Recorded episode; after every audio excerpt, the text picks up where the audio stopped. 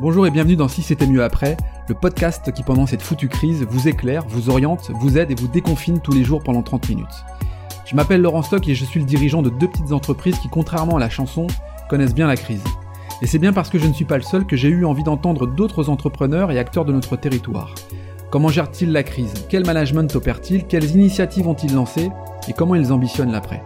Tout ça, j'ai envie de vous le partager. Demain ne sera vraisemblablement plus comme hier, et finalement, si c'était mieux après. Bonjour tout le monde et bienvenue pour ce 27e épisode du podcast de Si c'était mieux après. Au tout début du confinement, le Premier ministre a indiqué que les agences bancaires étaient des commerces essentiels et devaient donc rester ouvertes.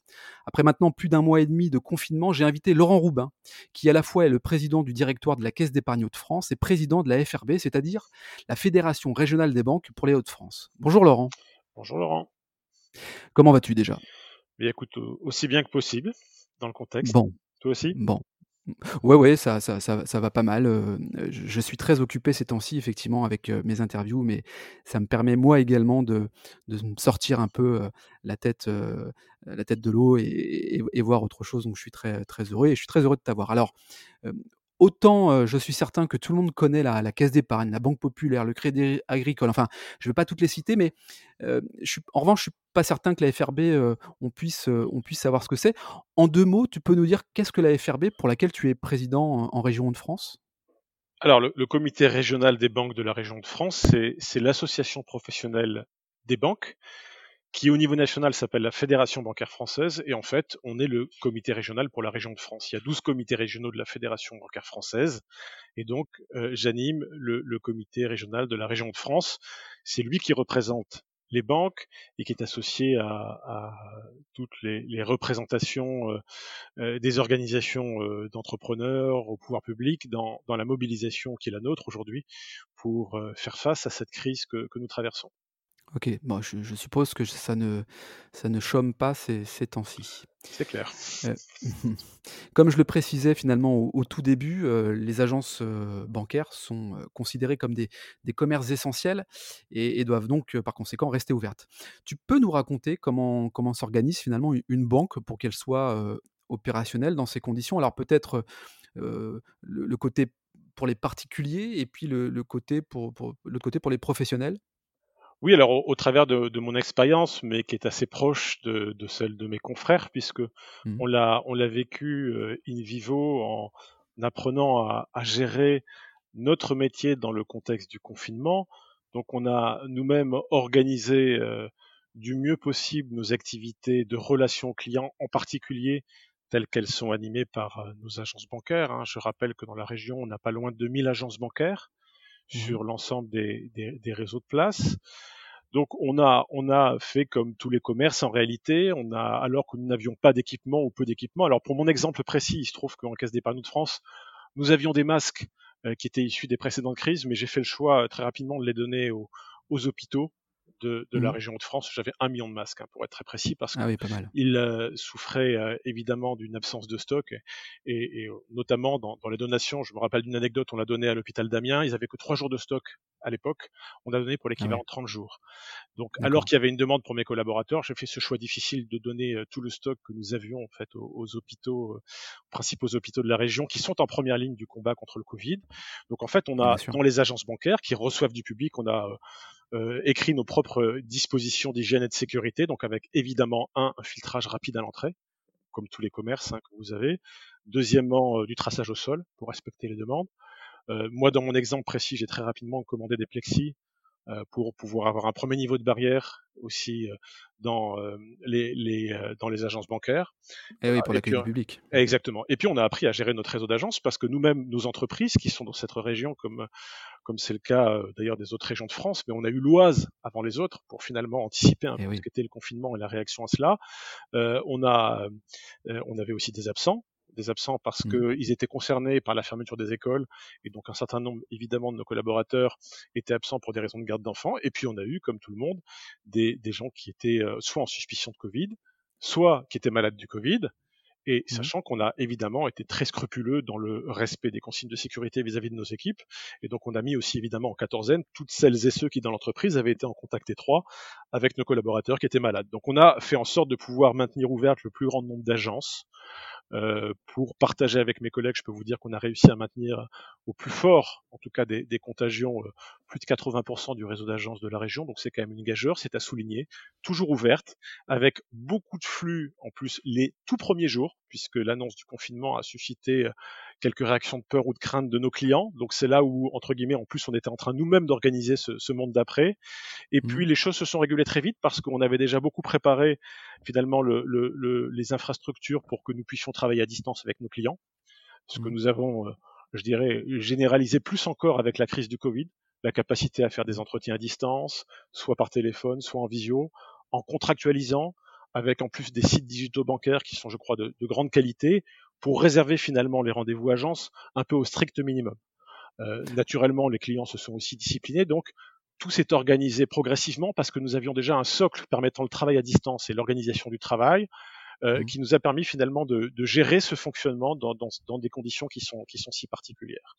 Voilà. Okay, et puis, puis après, je vous dis, ça ressemble à un commerce. Donc, on a, on, on a nous-mêmes fait en sorte de pouvoir euh, euh, animer nos, nos, nos agences comme, ce, comme tout point de vente physique, dans le, vraiment dans le respect des, des consignes de sécurité que nous avons très rapidement écrites, pour lesquelles nous avons mmh. donc euh, demandé à, à, nos managers le plus grand respect pour respecter évidemment ouais. la sécurité de nos équipes et également de nos clients lorsque euh, ils, ils, étaient amenés à venir. Voilà, donc ça c'est pour ce qui euh, concerne les agences. Alors, ouais, Laurent, juste euh, donc euh, un choix à orienter auprès de, de, de, du personnel soignant. Je, je, suppose que finalement les, les collaborateurs de la, de, la Caisse d'épargne Hauts-de-France doivent être plutôt fiers finalement de, cette capacité à faire un choix. Tu parlais d'un choix difficile, ok, mais finalement c'est un choix aussi vers le, vers le bon sens, tout en tout en privilégiant évidemment la santé de ses collaborateurs. Je, le télétravail, c'est quelque chose qui est, euh, je suppose aussi, parce qu'il n'y a pas que les agences bancaires, il y a aussi des, des fonctions support au sein, du, au sein, de, ton, son, au sein de ta caisse. Elles, ces fonctions-là, elles sont euh, chez elles, elles travaillent à, à distance. Ça, ça, ça, comment, comment ça se passe en, en deux, trois mots là? alors effectivement, ça a été un élément d'agilité euh, très important. C'est notre capacité à pouvoir monter en charge au niveau du télétravail, en mmh. complément des agences dans, pour te donner une illustration, dans, dans la Caisse d'épargne de France, on a à peu près 3000 collaborateurs. On a la moitié qui ont la capacité à travailler en télétravail, avec toute l'infrastructure oui. informatique qui leur permet de travailler à distance chez eux ou, ou, ou en nomadisme euh, depuis n'importe quelle localisation. Donc, donc c'est le cas de, de la quasi-totalité des fonctions de siège et également de toutes les fonctions commerciales qui, en tout cas en caisse d'épargne euh, Hauts-de-France, travaillent pour les professionnels, les entreprises, la gestion privée. Et donc, c'est des fonctions qui étaient aux premières lignes de, l'accompagnement à nos clients, donc pour qu'ils puissent euh, euh, euh, traverser au mieux cette crise du Covid, puisque c'est une deuxième oui. partie majeure de notre activité. On a évoqué les agences pour les particuliers, mais, mais la dimension d'accompagnement aux, aux, clients professionnels, chefs d'entreprise, évidemment, a été euh, différemment en première ligne depuis le, le début de cette crise, puisqu'il s'agissait de, de, faire en sorte de pouvoir les écouter, reporter leurs échéances pour leur donner de l'air, distribuer des crédits de trésorerie très rapidement pour qu'ils puissent oui. faire justement euh, euh, ce, cette, cette, traversée de, de, la crise sans encombre et, et mmh. finalement pouvoir accompagner les, les, conditions de reprise lorsque la situation le permettra. On a le sentiment que ça joue le jeu, en tout cas, euh, que ce soit avec la BPI, avec les, les, les différentes banques, on, on a le et les, les, retours que je peux avoir, c'est que finalement ça, ça joue le jeu et là on peut a priori parler de, de, de vrais partenariats. Tu, tu, peux nous donner un peu quand même l'état d'esprit des, entreprises Parce que quand on parle de pros, il y a, tu, dis si je me trompe, hein, il y a les entreprises et puis il y a les, les pros, c'est ça? Enfin, c'est deux choses un peu différentes, mais qui sont liées à la, à la taille de l'entreprise et au chiffre d'affaires. Mais euh, c'est quoi l'état d'esprit actuellement? Je suppose qu'il y a un sentiment d'inquiétude, mais il y, a aussi, il y a aussi un sentiment d'espoir. C'est quoi l'état d'esprit là? Bah, Je crois que de façon générale, on ne peut pas nier que les chefs d'entreprise, comme nous tous, avons évidemment à date encore des incertitudes sur euh, ce que sera la reprise, quand elle sera et avec quelle intensité. On, on est rentré brutalement dans cette crise. Il y avait au début euh, exprimé par certains de nos clients beaucoup d'émotions, euh, assez fortes euh, devant justement cette brutalité à la fois de la crise et, du confinement tel qu'il a été euh, évidemment annoncé et, mis en, application, et qui a en réalité débranché euh, une grande partie de l'économie du jour au lendemain. Donc beaucoup d'émotions les premiers jours, mais, mais rapidement, on va dire, dissipées pour les manifestations les plus fortes par finalement les éléments de rassurance communiqués par les réponses de place, et notamment la réponse économique du gouvernement et celle de la Banque centrale européenne, à laquelle nous, en tant que banque, nous avons pris part. En disant, voilà, l'idée, tout de suite, on a une crise, mais elle est temporaire, et on va vous donner les moyens de la passer. C'est ça hein, qui était en jeu. Et donc, du coup, après, grosse mobilisation, grosse action pour faire en sorte que justement, bah, les chefs d'entreprise mmh, mmh. puissent se dire, bon, ce que nous vivons est, est, tout à fait unique, mais effectivement, on a des solutions pour nous aider à, à passer ce cap difficile. Par rapport au premier jour, peut-être ce qui, ce apparaît, c'est le sentiment aujourd'hui dominant, c'est que la reprise sera quand même plus longue et, plus chaotique qu'on ne pouvait l'imaginer, tout simplement parce que euh, ce que l'on constate, c'est que le virus est toujours là, qu'a priori à date, il n'y a pas suffisamment d'immunité collective pour euh, euh nous rassurer quant à finalement euh, une impossibilité d'une seconde vague. Elle reste probable, et c'est la raison pour laquelle en fait cette reprise sera progressive et elle sera liée au fait que on ait ça et là partout généraliser des, des conditions d'hygiène et de sécurité qui permettent de reprendre et de réactiver l'économie, mais euh, finalement dans le dans le respect de ce qu'exigent euh, finalement les, les, personnes, les gens, les salariés, c'est de pouvoir travailler avec le plus de sécurité possible. Voilà, donc c'est ça que nous sommes en train d'écrire aujourd'hui, c'est ça et là, partout, quelles sont les conditions de reprise, quelles sont la nouvelle façon d'opérer les métiers, de façon à ce que ben, y ait progressivement euh, un cercle vertueux de l'offre et de la demande qui se réinstaure et qui viennent justement à réallumer cette flamme de l'économie qui s'est éteinte, en tout cas pour partie brutalement du jour au lendemain. Ce qui est fou, c'est qu'en l'espace de deux mois, deux mois, euh, euh, on, observe des, conséquences complètement folles. Euh, c'est-à-dire qu'en deux mois d'arrêt d'activité quasiment total, tout s'écroule. Tout s'écroule. Alors, est-ce que notre système était fragile ou est-ce que notre système, finalement, euh, doit se réinventer? Je, ne dirais pas que, tout s'écroule. En fait, ce que, l'on estime, quand, on éteint, quand on débranche, quand on met l'activité sur off, bah, tout s'arrête. Mmh. Donc la production s'arrête, donc la création de valeur s'arrête. Mmh. Et donc, évidemment, ça n'est pas durable.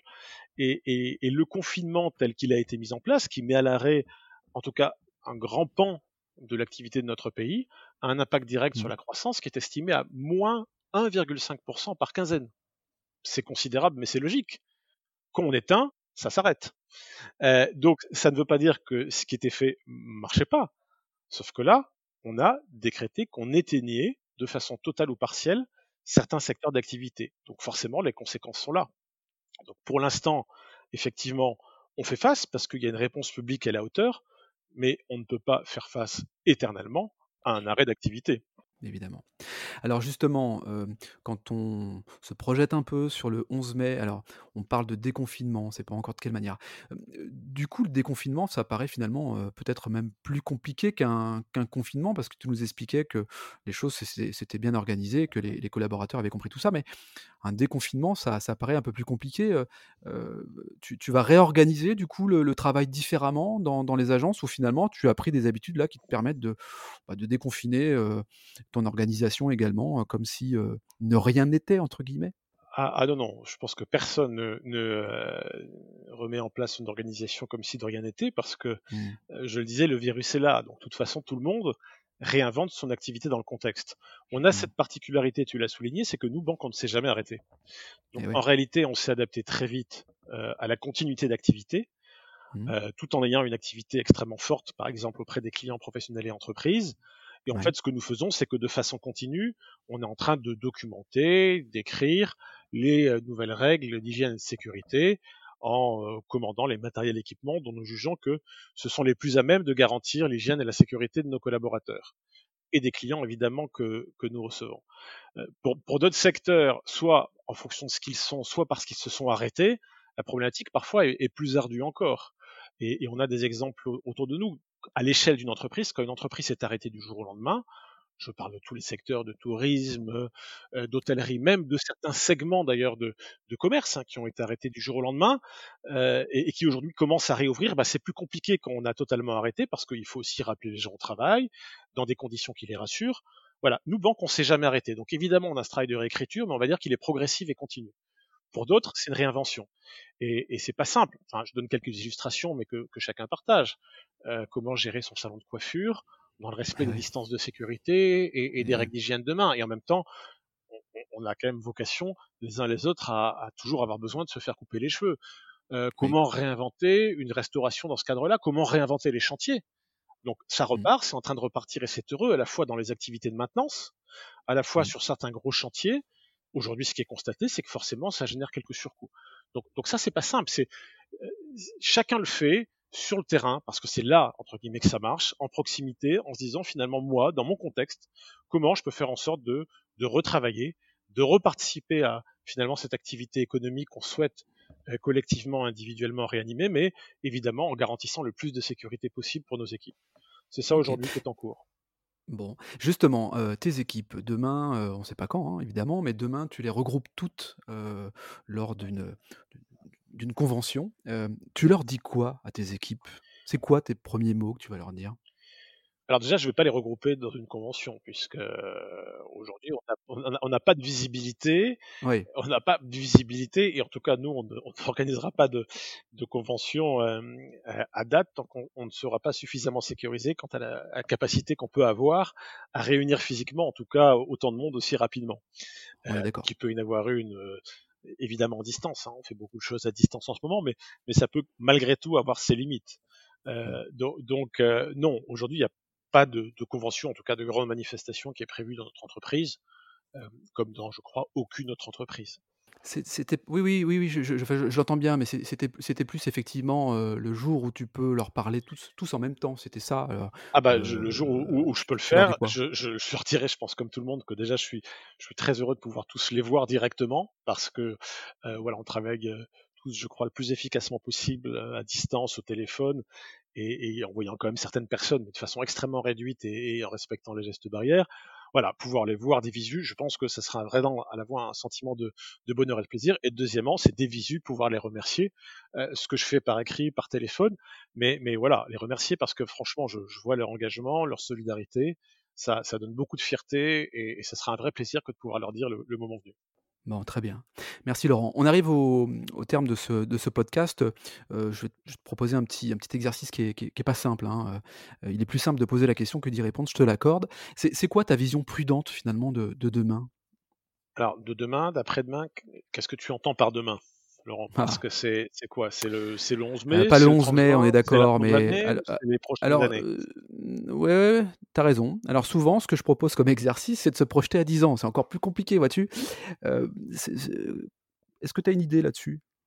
Ah bah sur, la vision à 10 ans, pour le coup, d'ailleurs, nous on l'avait fait dans notre entreprise, c'est assez exigeant, mais mmh. l'avantage de la vision à 10 ans, c'est qu'elle est assez résiliente. Donc j'aurais pas de ah voilà, je, ce, que, ce que je répondrai maintenant ne sera pas différent de, de, ce que je pouvais affirmer euh, euh, il y a trois ou quatre mois en tout cas sur la vision et, la projection à, à 10 ans. Non, je pense que simplement en tout cas par rapport à la crise du Covid, je ne sais pas si ça répond à ta question. Euh, je crois que l'expérience montre une fois de plus que ce qui ce qui ce qui marche, c'est la mobilisation avec des décisions proches du terrain, où, on fait preuve de, de capacité d'initiative, de solidarité, d'animation c'est des réponses qui, qui marchent parce que c'est ce qu'attend de plus en plus la société dans tous les domaines.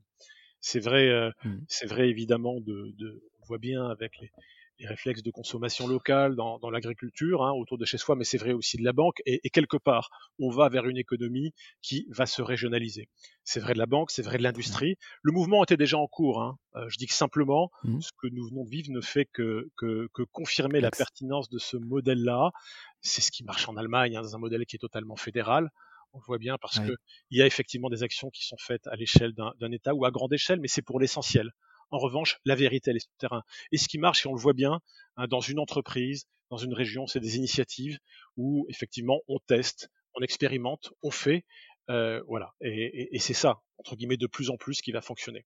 Et quelque part, c'est aussi un vrai, une vraie confiance dans, cette région hein, qui, s'en trouve renforcée. On le voit bien, il y avait déjà un mouvement en cours de, réindustrialisation. Bah, typiquement, à l'échelle de l'industrie, ça va faire aussi, euh, ça ne va faire que renforcer ce mouvement-là que nous constations. Voilà. Et puis c'est déjà une réalité, en tout cas pour une partie de la banque, puisque ça correspond à nos organisations. Merci beaucoup. Merci beaucoup. Soin de toi. À très bientôt. Également. À bientôt. Au revoir. Euh, quant à nous, on se retrouve dès demain pour un, nouvel épisode. Euh, d'ici là, prenez soin de vous. Je vous embrasse et à bientôt.